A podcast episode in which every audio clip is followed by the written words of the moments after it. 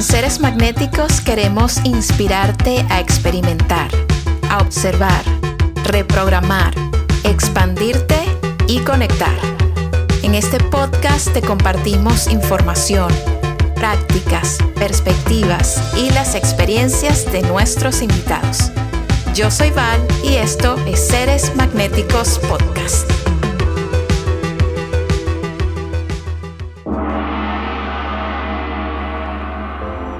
Matías Estefano es un hombre con una misión extraordinaria. Él desde muy pequeño ha tenido la capacidad de conectar con sus guías y de recordar.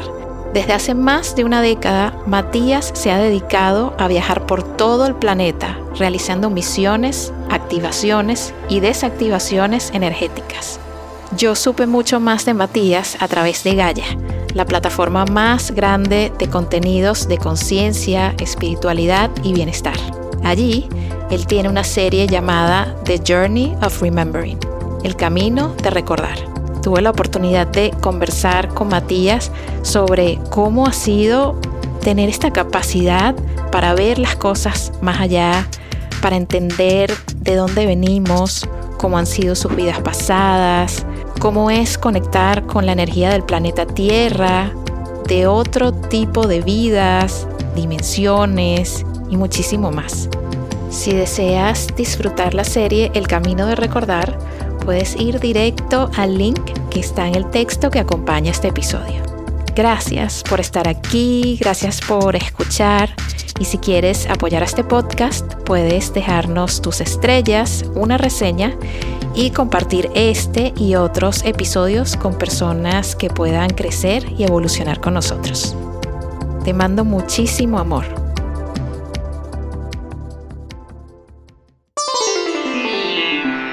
Es un gusto y un placer enorme recibirte, Matías, aquí en Seres Magnéticos Podcast. ¿Cómo te sientes hoy? Hola, muchas gracias por, por invitarme por este espacio. Y bien, muy bien. Aquí, con cara de sueño seguramente. te ves súper bien, te ves súper bien, Matías. Y bueno, para comenzar, cuéntame un poco, Matías, cómo se inició este journey, este recorrido en el que empezaste a dedicar tus días y tu vida a seguir este llamado que, que recibiste y, y a compartirlo con el mundo. ¿Cómo se inició ese proceso? Bueno, obviamente es que yo tengo que empezar desde, desde cuando nací, porque yo desde que nací siempre estuve rodeado por seres que estaban en otros planos. Eh, crecí con ellos, para mí era como parte de la familia. Em, no, no lograba verlos como, como oh, algo especial y diferente. Para mí era lo, normal. A, veces los veía a ellos, a veces a mis amigos. Eh, entonces, eh, siempre fue lo, normal. Eh, obviamente cuando, cuando empecé en la adolescencia, bueno, a los 12 años, que estos mismos seres me dijeron que iba a empezar a recordar, eh, ahí sí las cosas cambiaron, ya fue diferente. ya empecé a recibir como indicaciones de misiones que tenía que ir cumpliendo cuando sea más grande y, bueno, y, y demás. Ahí me empecé a dar cuenta de que los demás no los veían, de que los demás estaban llevando un curso de una vida diferente a la mía. Em, bueno, pasé por muchas cosas ahí en el medio. Mm, también, bueno, el hecho, siempre lo, lo, menciono porque me parece importante, mi familia es, agnóstica, o era agnóstica, entonces no había religión, no había indicaciones absolutamente nada de esto. Em, y, y, bueno, y eso, eso también me dio un marco de que todo lo que me pasaba, mi madre lo tomaba como creatividad, no como, como ni está loco, ni es, ni es religioso o espiritual, no existían esos términos en mi casa, eh, entonces era como, ah, bueno, tiene una capacidad creativa muy grande, ¿no? Y bueno, más allá de que el contexto me ayudó mucho, eh, porque más, obviamente siempre está el bullying y todo eso, pero eh, siempre tuve amigos que, que, me escuchaban en todo, que les gustaba lo que decía, profesoras, profesores que, que les, les, interesaba lo que me pasaba, o sea, no es que, que, estaba solo apartado del mundo, sino que siempre hubo gente interesada en lo que tenía para decir. eso me ayudó bastante. Y em, desde los 12 años que mis guías me empezaron a decir eh, que me tenía que preparar porque a partir del año 2012 iba a empezar a hablar a la gente, tenía que estar delante de muchas personas y explicarle lo que recordaba.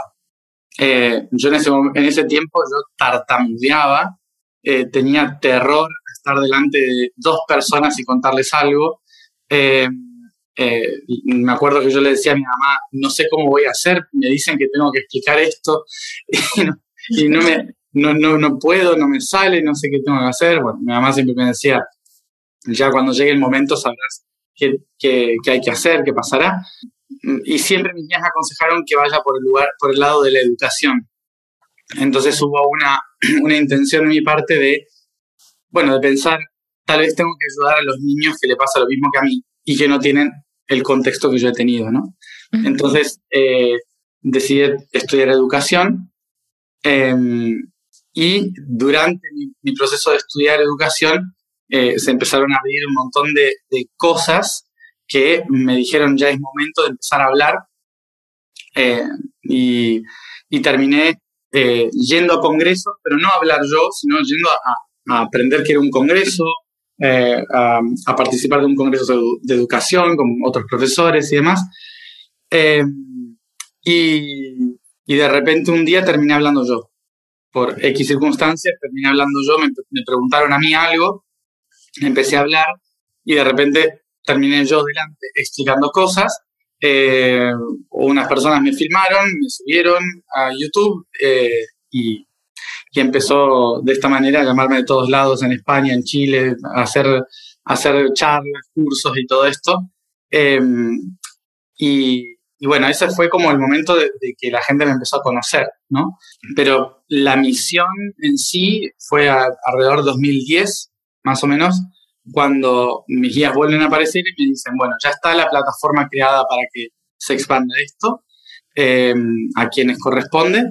Eh, ahora es necesario empezar a hacerlo, ¿no? Y, bueno, y ahí fue cuando de hacer cursos, talleres y conferencias, eh, paso a dar lugar a proyectos que era hacer estos viajes, eh, ir a activar lugares, llevar una energía a un lugar, desactivar otra cosa, activar otra cosa, em, empezar a hacer como acupuntura al planeta y, todos los caminos que me llevaron a, hasta lo último que hice, que fue el yo soy en Egipto. Me fascina, me parece alucinante, o sea, es algo tan grande la magnitud que ha tomado tu trabajo y lo que estás haciendo.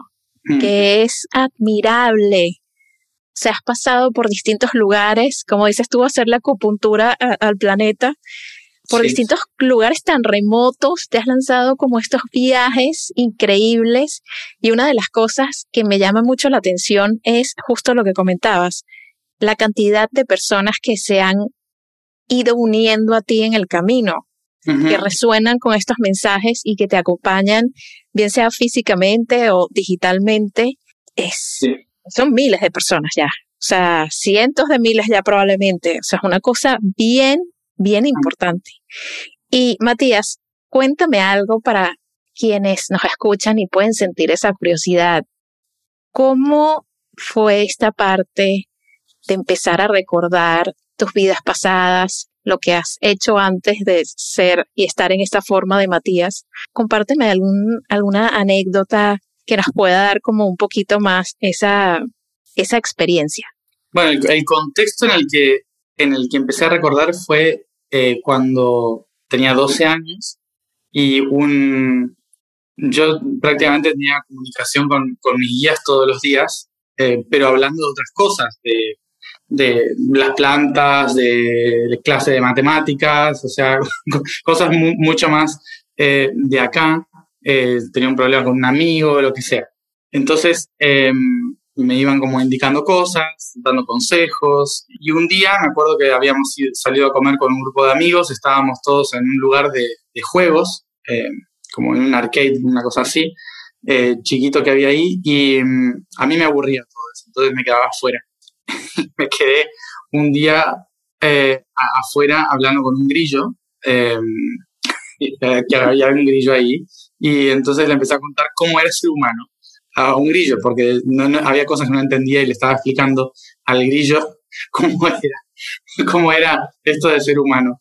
Y entonces, eh, en, en ese momento llegan mis guías y me dicen, me dicen que a partir del lunes, de ese lunes, creo que era viernes, a partir de este lunes, eh, mm, los iba a dejar de ver, ya no podían, ya no iba a poder verlos más. Y digo, ¿cómo? O sea, así de la nada. O sea, el lunes empieza una nueva etapa en la que vas a tener que poner en práctica las cosas que has aprendido con nosotros.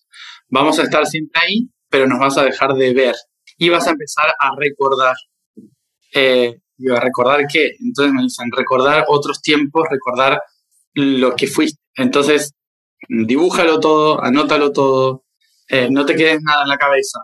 Y así fue que fue la última vez que nos despedimos y yo lo sentía, sentía que estaban ahí, pero ya no, no tenía la capacidad de verlos. Y entonces, eh, al, ese lunes tenía clase de historia, nos reparten fotocopias de, de, historia antigua y eh, en blanco y negro, muy mala fotocopia, había las, pirámides en chiquito, como marcando periodo 3500 a.C., ese tipo de cosas de la escuela. Y cuando lo veo, me da un dolor de cabeza muy grande y es como haber entrado en un túnel, como un túnel así, donde de repente veo el paisaje, no era un desierto, era como sabana con árboles, veo las pirámides de blanco, no veía las tres, sino que había solo una, solo una delante de mí, em, con toda una población alrededor, y ese fue el primer flash. Y, y, el segundo flash fue yo delante de la esfinge, que era un león, eh, todo como de rojo, yo con cuerpo de mujer y al lado el que sería mi marido, ¿no? Y, muy preocupada, muy preocupada como, como eh, acaba de pasar algo muy importante y no, no, no sé qué es lo que tengo que hacer.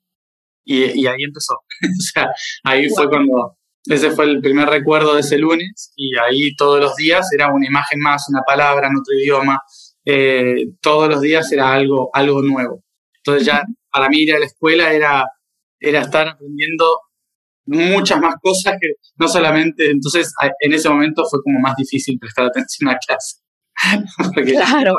ya, empezaba a estar en diferentes, en diferentes memorias, a veces volvía a casa y me, había olvidado, no sé, los nombres de mi familia, eh, me despertaba y no sabía dónde estaba, en qué país estaba, en qué tiempo estaba.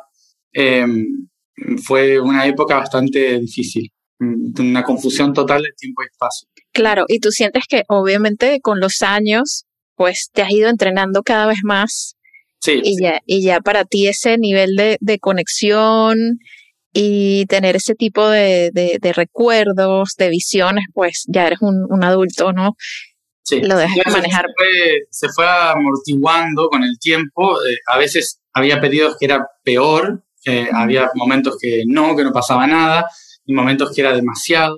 Eh, llegué a pensar en un momento a los 16 años, le, pedí a mi mamá por escrito que, que, me lleve a un hospital psiquiátrico. Mi mamá dijo que no, que si me, quiero enterrar, si me quería entrar en un hospital psiquiátrico, esperar a los 18 años que pudiera firmar yo solo.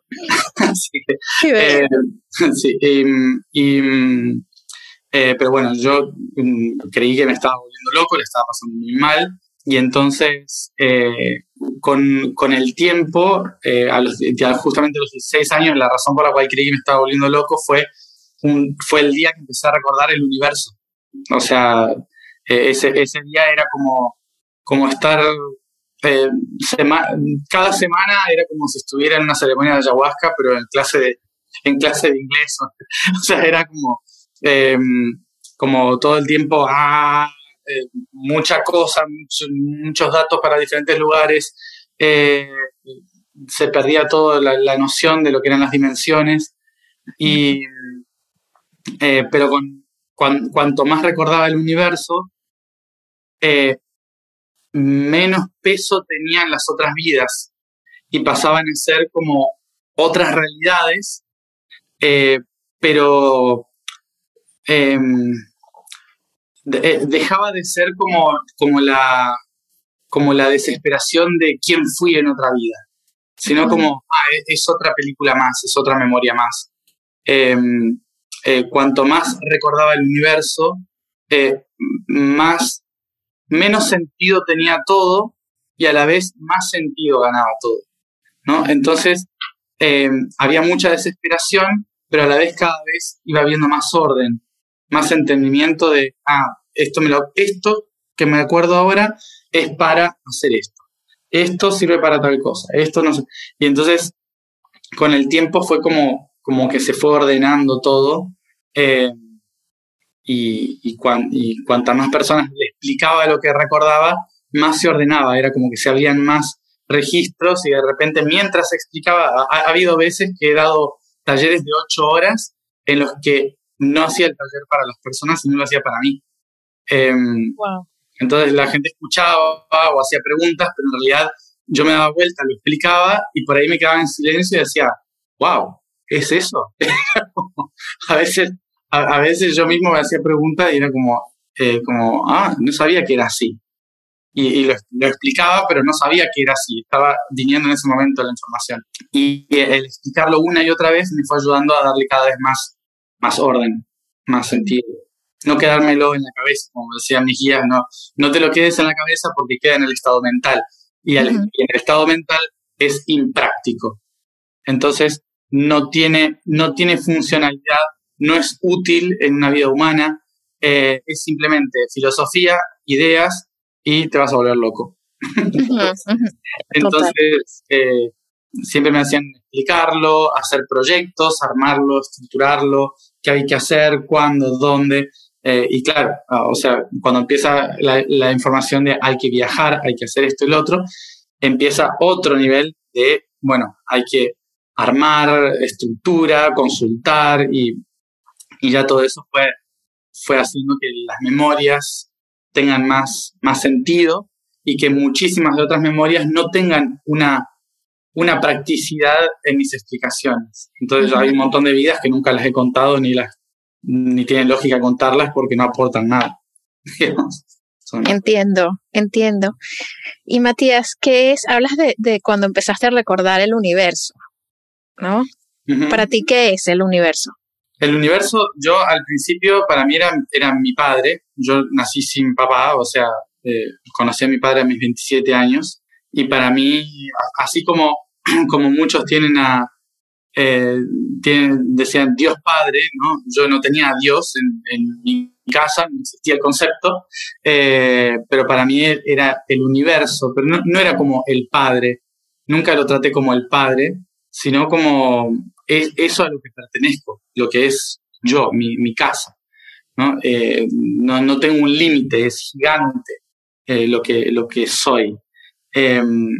Y para mí, el, para mí el universo es el aspecto expresado del cosmos. ¿no? Eh, es es la, el aspecto que nos permite hacer un camino para reconocer el cosmos. Me encanta. Tomando al cosmos como orden, ¿no? Como el orden de la mente. Totalmente. Sabes que yo tuve la suerte de conocerte gracias a Gaia, que es esta plataforma que coloca tantos contenidos increíbles, bueno, desde bienestar, que fue por donde entré yo a hacer clases de yoga. Es, es un lugar en donde realmente siento que, que me puedo educar y aprender y que ha sido fundamental en mi, en mi desarrollo, ¿no? Tener eso como que a un clic, básicamente, que es una de las cosas más hermosas de, de este momento, ¿no? En el tiempo.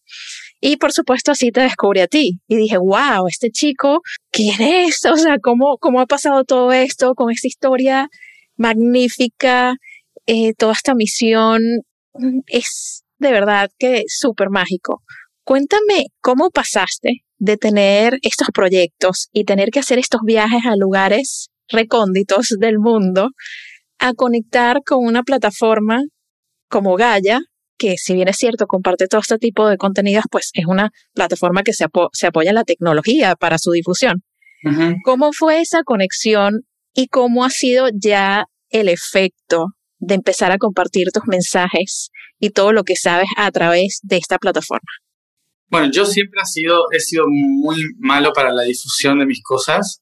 Eh, eh, la verdad es que hace solo dos años o tres años que que hemos empezado, empezado a difundir mis cosas y, más concretamente los últimos meses, eh, porque yo por mí mismo no, no uso mucho las redes para, para, para difundir eh, entonces, cuando alguien me quiere hacer una entrevista, no sé, tiene que hablar con, preguntarle a este si conoce a tal que me pueda llevar a, eh, porque no tengo, no tengo nada público de ah, hazme entrevista aquí, ¿no? Eh, o sea, tratamos ahora de, organizarlo de esa manera, pero igual siempre es como, como medio difícil. entonces, a mí me dijeron, yo estaba viajando haciendo mis proyectos, mis cosas, pero yo voy haciendo y voy compartiendo en un blog o en lo que sea, eh, pero no presto mucha atención a quién me sigue o de dónde o si saben algo o no. Y supuestamente eh, las personas de Gaia ah, habían estado un año siguiéndome, tratando de encontrarme. y, se ve que era imposible. Y también lo que pasaba es que yo hablaba todo en español, no había nada en inglés. Alguna charla mía en inglés alguna vez, entonces no había ningún contenido en inglés y le dieron el trabajo a una persona que trabajaba en Gaia que hablaba español, de tratar de, encontrarme, ¿no? Eh, para hacer aunque sea una entrevista o algo. Y me escribieron y, yo no sabía qué era, la verdad, no tenía ni idea. Y, digo, bueno, si, algún día paso por ahí, o sea, lo, no tengo problema. Ahora no puedo, porque estaba, no sé, no sé qué tenía, qué estaba haciendo y, y yo cuando estoy como en, con propósito, misión, no existe nada más. Eh, entonces cuando, bueno, cuando termines, qué sé yo, entonces ahí fui, eh, nos conocimos y creo que hicimos, no sé, alguna entrevista o algún, la verdad no me acuerdo qué, cómo fue al principio. Eh, filmamos algo y me dijeron, ¿podrías explicar las dimensiones, por ejemplo? ¿No? Y yo dije, sí. Y y entonces dice, bueno, a ver, em, ¿necesitas escribirte algo? No, no, no, lo, lo, lo, ordeno así un poquito y, y, está. Y entonces, bueno, a ver, explícame la primera dimensión. Bueno, y hice la primera dimensión, los 20 minutos así sin parar, ta, ta, ta, listo, segunda y, y, grabo la segunda. Entonces, eh, claro, de cada una pudieron hacer un capítulo de cada, de cada dimensión. Y me preguntaban si lo podía hacer en inglés y dije, Creo que sí. Entonces lo, lo, lo hice en inglés también y me fui. Yo, para mí, yo ya estaba, ya se había terminado lo de Gaia. yo me fui a otra cosa. me invitaron a eso, listo, me fui.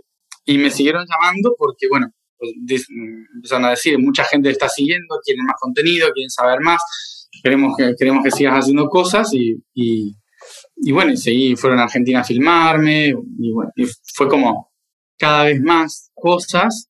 Eh, y yo la verdad que no, no, no, sabía. De, hecho, de hecho, ni siquiera, eh, ni siquiera hoy sé cuánta gente me sigue. Lo único que noto es que cada vez hay más gente que habla inglés que me sigue.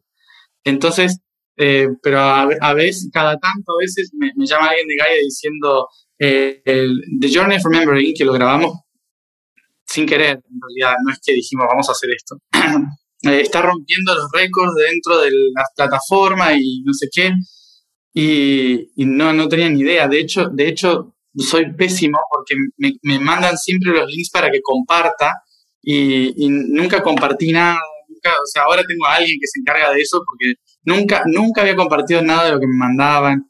Desastre. Entonces, eh, eh, así fue como, como empezó con, con Gaia y la verdad que, que es genial porque me, abrió las puertas, abrió las puertas a, al mundo anglosajón, eh, a muchísima gente que de otra forma nunca hubiera llegado por, por esto, porque yo hablaba en, en español y no, no iba a ser tan expansivo. Claro, algo maravilloso que creo es que, o sea, la suerte de que te fuiste documentando en el camino fue lo que hizo posible The Journey of Remembering, que es este formato.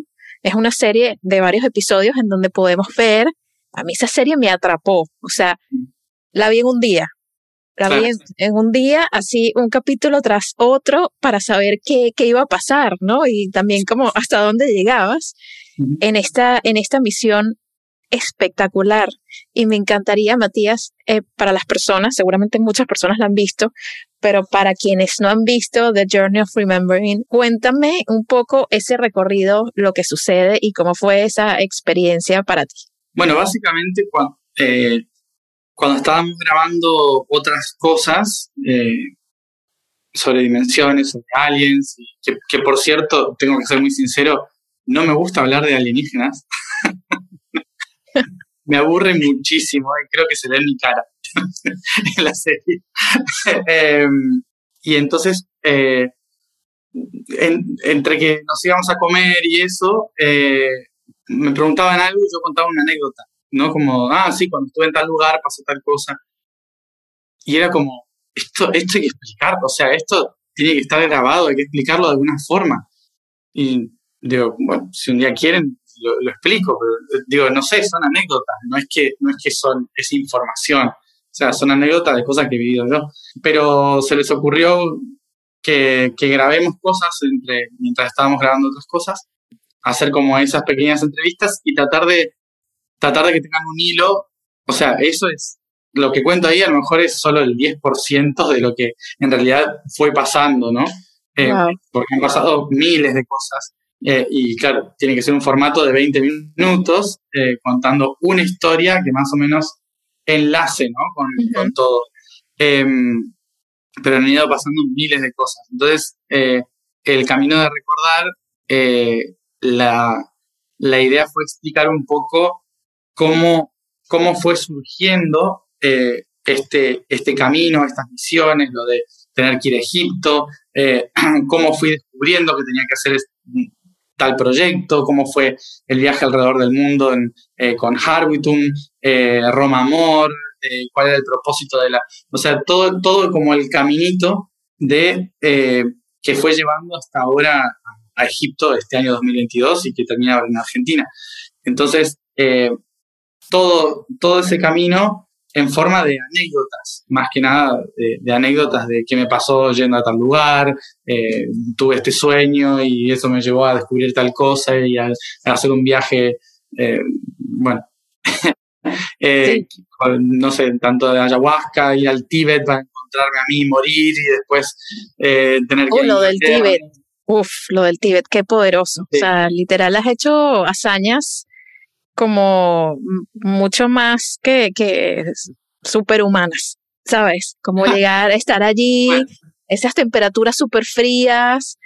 O sea, wow. Sí, obviamente, que no fue, no fue excursión de, a ver, no, no, fue excursión de subir el Everest, ¿no? Que hay gente que se atreve a hacer ese tipo de cosas. Yo no he hecho ese tipo de, de aventuras extremas, pero sí es posible que eh, lo, raro y lo loco de todo esto es que a lo mejor, no sé, estaba, estoy tomándome un té con un amigo en, en, Egipto y recibo el mensaje, hay que ir al Tíbet. Ah, bueno, y me voy. O sea, no, es, o sea, con, y llegué al Tíbet sin abrigo, o sea, cosas que, ah, o sea, porque voy siguiendo lo que, lo que me dicen. Entonces, eh, no siempre voy preparado a los sitios y eso es lo que lo hace una aventura, básicamente. Total, hay una parte en la que, en la que estabas eh, con tu papá, me parece que era, yo, yo vivo en Miami, me parece que estabas acá en, en, Miami. Eh, sí, en Miami, ¿no? Y le dices, no, bueno, nos tenemos que ir a Perú. y él tenía ropa fresca de vacaciones en Miami y te lo llevaste a Perú, no tenía nada, o sea, estaban como que sin ningún tipo de preparación. Eso es lo que yo digo, me parece súper admirable que tú recibas todo, el mensaje. Todo con el objetivo de hablar con un extraterrestre en una isla eh, del Titicaca. O sea, el objetivo era tener una reunión con un alienígena en la cuarta, quinta dimensión y tenía que ir hasta el lago Titicaca para hacer eso y mi padre que no cree en nada de todo esto y lo arrastré hasta ahí. Entonces, son, eso, es lo que hace, eso es lo que lo hace aventura. Me encanta, me encanta, eh, sí, la manera en la que, en la que te, sí, te aventuras y simplemente vas y haces lo que tienes que hacer para, para poder seguir con estas misiones. Es, o sea, en la serie de, de El Camino a Recordar se ve perfecto, o sea, queda como súper plasmado ese espíritu, ¿no? De cómo te mueves alrededor del mundo así, o sea, de un día para otro, ahora me tengo que ir a California, a las montañas de California y estar por allá y de repente bajas y estás en Perú y de repente estás en Egipto y de repente estás en el Tíbet. Sí, bueno, eh, esto fue lo que, esto fue lo que eh, también un día dijeron, te podemos seguir y filmarte eh, cuando íbamos, yo tenía que estar en Utah. ¿Te podemos seguir?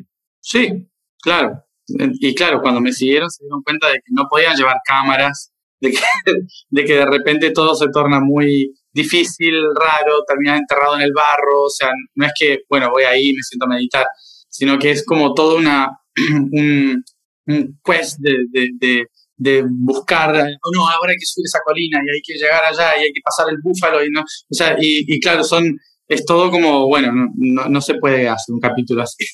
Sí, sí, sí, sería too much, eh, sería muchísimo.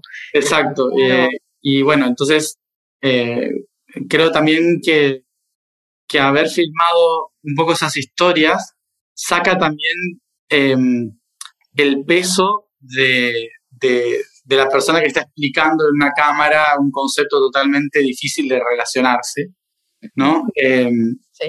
Y da también la, la, visión de, de eh, claro, uno también puede caminar por ahí, de lo mejor se encuentra con cosas que no estaba prestando atención eh, y, ver que también, o sea, todo hay que tomarlo como un juego, ¿no? Eh, a mí me gusta verlo así, como, como de toda la vida hemos aprendido a jugar y en un momento alguien dice, bueno, ya está, ahora hay que trabajar y dejamos de ser niños y al dejar de ser niños se pierde toda la magia que está en las cosas más normales, ¿no? Eh, y, y, nos perdemos un montón de información y aventuras y cosas alucinantes que nos pueden incluso hacer cambiar de la vida a muchas personas solo por el hecho de que alguien nos dijo, bueno, ya no eres un niño, ¿no? Totalmente.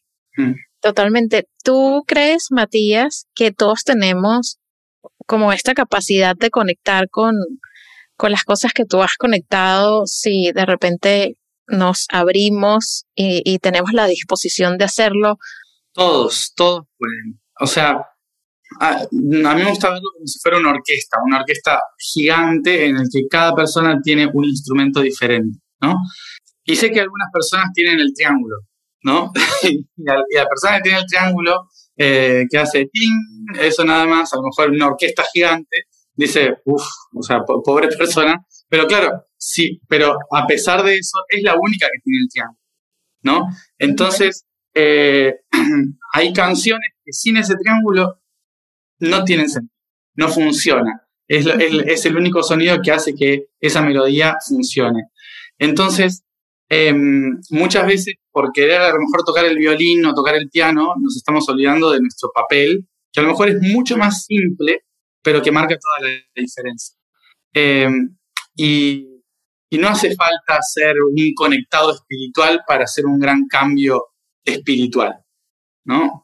O sea, a veces, eh, a veces hay que hacer cosas prácticas. O sea, yo no hubiera llegado hasta aquí sin un contador, por ejemplo, ¿no? O sea, la, la, gracia de la persona que entiende los números es la que permitió que yo viajara por el mundo. Eh, si no, no hubiera podido hacer ninguna misión que hice. Y esas personas son las que a lo mejor no se ven, pero que son las que marcan la diferencia. ¿no? O sea, en, en mis encuentros a la pirámide también entró mi abogado, porque, eh, porque él, que tenía que sentir todo eso también. Mm, claro. Eh, no sé, hay, mucha, hay mucha gente que, está, que tiene un don específico para hacer que las cosas funcionen y que no necesariamente tienen que ser conectados espirituales, ¿no? Y que son, eh, y que son fundamentales. Entonces, em, cuando, simplemente cuando se cuando se abren a no solamente hacer eso, sino a decir, ah, soy parte de una orquesta, ¿no? Y sabe, y eh, eh, es cuando sabe cuándo tiene que tocar su instrumento y cuando puede percibir todo lo demás, ¿no? Porque eso es lo que es eh, realmente estar conectado. Es, es saber prestar atención a lo que hay alrededor, a sentir a los otros, a sentir el medio, cómo estoy conectado con eso, cómo mi acción es parte de todo eso y transforma todo eso. ¿no? Y creo que ahí, ahí radica una, una clave muy importante que tenemos que trabajarnos en esta espiritualidad religiosa y dogmática en la que estamos tratando de meter al ser, ¿no? Em, como que eh, más allá de que estamos tratando de ser libres, aún así todavía tenemos el misticismo, ¿no? y, el, y el misticismo es algo de la era de Pisces, ¿no? Y ahora estamos en la era de Acuario, que es hacer cosas raras, innovadoras, eh, diferentes, eh, ser cada uno único, ¿no? Eh, y no tantos ver quién es más místico que el otro. Entonces, creo que ahí radica también el hecho de poder conectarse mejor que, sentarse a meditar a veces. Mm. Mm. De acuerdo contigo. Y si tuvieses que decir cómo puntualizar algunas recomendaciones para nosotros tener una experiencia humana más significativa y que nos conecte, nos lleve a evolucionar, porque, bueno, creo que la audiencia de Seres Magnéticos Podcast creemos, ¿no? elegimos pensar que, que hay muchas vidas, que regresamos, ¿no? Que esta no es la única y todo se acaba aquí, sino que realmente somos seres espirituales teniendo experiencias humanas. ¿Qué recomendaciones nos puedes dar como para realmente aprovechar cada una de nuestras vidas humanas eh, eh, en este momento? Bueno, fundamental tener en cuenta de que una vida humana no es un principio y un final, sino que es una constante, eh, es una constante de una vibración. Entonces, este momento es una vida humana, después se muere, pero la onda nunca termina. Entonces todo lo que hagas en esta vida tiene consecuencias en la siguiente. Eh, y, por lo tanto también eso significa que todo lo que, eh, que los átomos que me componen hoy también pueden en su momento componerme en el futuro. Todo se recicla, sobre todo teniendo en cuenta que somos 70% agua y el agua siempre es agua, ¿no? Entonces, inevitablemente en algún momento va a volver a ser sangre en un cuerpo humano.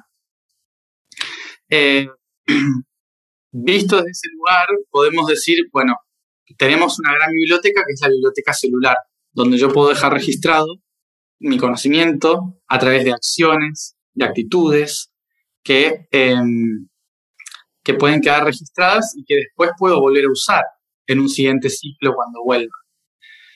Eh, dicho esto, para mí eh, yo siempre desde hace años digo tres cosas fundamentales a tener en cuenta para, que, para funcionar correctamente y que no es decir, ah, bueno, no, eso ya, ya lo hice. O ya, o, o sí, voy bien porque ya lo estoy haciendo. No, o sea, yo las explico y las tres las hago mal. O sea, creo, que, creo que quede muy claro esto, ¿no? O sea, eh, no es que digo, ah, bueno, Matías ya lo sabe, ya lo tiene todo. No, no, no. O sea, sé que son esas tres claves fundamentales, pero después soy un desastre. Las, las tres son, primero, alimentación. La alimentación es fundamental para cualquier cambio de conciencia, porque yo soy lo que como. En mi cuerpo es el producto de todos los minerales, proteínas, eh, Mm, bueno, carbohidratos, todas las cosas que entran dentro de mi cuerpo es lo que produce mis células y que hace que yo exista. Lo que me permite que mis neuronas tengan una buena funcionalidad para pensar, el corazón para latir. Entonces, ¿qué significa eso? Que si yo quiero ser un ser más evolucionado, tengo que tratar de alimentarme de cosas más evolucionadas. O podríamos decirlo de esta manera, si yo quiero ser un ser más sutil y más espiritual o más conectado, tengo que buscar en la naturaleza cuáles son esas cosas más sutiles, más espirituales, más conectadas, para que sus células nutran mis células y su información me lleve a eso. Si estamos buscando la iluminación, y bueno, plantas, ¿no? O sea, fotosíntesis, eso es básico. Em, si queremos despertar el potencial, semillas, frutas, eh, está todo ahí, ¿no? Yo no, yo no, no diría ni forzaría a nadie a ser ni vegetariano ni, ni vegano, porque vegano es una cultura, no es una forma de alimentación, eso es otra cosa, ¿sí? es, eh, es una cultura. Y ser vegetariano a veces no es bueno para todos los cuerpos, porque a lo mejor yo me quiero iluminar acá, pero mi cuerpo no está listo para eso. ¿sí? Entonces hay que también respetar y aprender a, a respetar el cuerpo. Pero bueno, si cambio mis células, mis células van a despertar cosas nuevas. Eso es fundamental. Eh, también en relación a esto, eh, cuando yo nutro de ciertas cosas a mis órganos, mis órganos nutren a las glándulas, las, las glándulas segregan mejor las hormonas y eso también cambia mis estados de ánimo. Por eso, cuando cambio mi alimentación, también me siento más fuerte o más, con más energía o más feliz. Pasan este tipo de cosas. O más eh, ansioso si, si comiste algo que no, no, no era conveniente, que pasa mucho, con el azúcar, por ejemplo. Entonces, veneno consumimos todos los días, eh, pero podemos regularlo, ¿no? Sí. Eh, después, después tenemos la, la segunda, que es la respiración. La segunda clave, respirar. más allá de todos los nutrientes que entran por la comida, las células obtienen su energía para metabolizar la comida a través del oxígeno. Entonces, es gracias al oxígeno que yo puedo hacer esa, eh, esa tarea de metabolizar los alimentos en las células. Por lo tanto, una célula feliz es una célula que recibe mayor cantidad de oxígeno, eh, porque puede tener mucha más energía para trabajar, no se agota. Por lo tanto, tengo que aprender a respirar correctamente para que todo mi sistema fluya mejor. Eh, eso hace que también tenga mejor conexión espiritual, en cierta forma, eh, porque habilita todos los canales energéticos, la transmisión de energía eh, y la forma de respirar no es por la boca, que esos, hay respiraciones que sí son útiles por la boca, pero es cuando uno está haciendo purga, limpieza energética, eh, como en el bostezo o, cuando hay que hacer una sanación o algo así. A veces respirar por la boca ayuda en ese tipo específico de sanaciones. Pero cuando estoy respirando normal, es por la nariz. Siempre por la nariz. Y muy profundo, muy profundo. Entonces, em, eh, tomarse el tiempo de ver hasta cuántos segundos puedo contar inhalando, cuántos puedo contar sosteniendo, cuántos puedo contar exhalando. Entonces, cuanto más segundos pueda ir contando en cada, en cada proceso, estos tres procesos, el circuito se va a regenerar perfectamente y por lo tanto también mi mente se va a abrir mucho más a poder recibir mejor información, a poder sentir mejor el mundo, eh, a estar más conectado con todo. Eh, Parece una tontería, pero es la clave fundamental. Sí. Eh, de hecho, espiritual, espíritu, viene del latín spirare, que significa respirar. O sea, respirar significa volver al espíritu. eso es lo que, lo que significa. O sea que para ser un ser espiritual hay que respirar. Todo lo demás es un decorado. Y em, la tercera eh, siendo humanos, sobre todo, es reírse. O sea, reírse mucho. Eh, la, risa genera toda una reacción química dentro del cuerpo que, que, perfecciona nuestra conexión con la neutralidad, con nosotros mismos, eh, que mejora las interacciones en, una red y nos mantiene conectados con la gracia del espíritu. Entonces, analizar qué como, cómo respiro, y si soy capaz de reírme de mí mismo, sobre todo. ¿no? Son tres cosas básicas. Todo lo demás excede lo orgánico espiritual y pasa a lo cultural y, mm. y, de personalidad. Y eso es infinito, porque a una persona le va a bien una terapia energética, a otra persona le va a bien subir al Everest, a otra persona le va a bien eh, hacer un deporte, a otro meditar, ¿no? Entonces, em, eso ya es de cada uno, pero todos comemos, todos respiramos y todos nos reímos. o sea que... Me encanta. Y, y sí, totalmente. Qué buenos puntos que todos podemos realmente, pues, eh, controlar de alguna manera, ¿no? Como estamos en esa...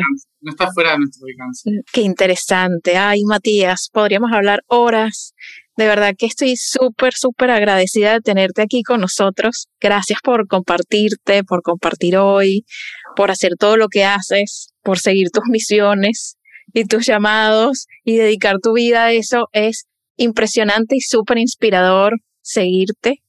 Y bueno, siempre bienvenido aquí en esta comunidad de Seres Magnéticos Podcast. Muchas gracias. Acompáñanos en Instagram. Somos seres magnéticos. y disfruta nuestros talleres y charlas en seresmagnéticos.com.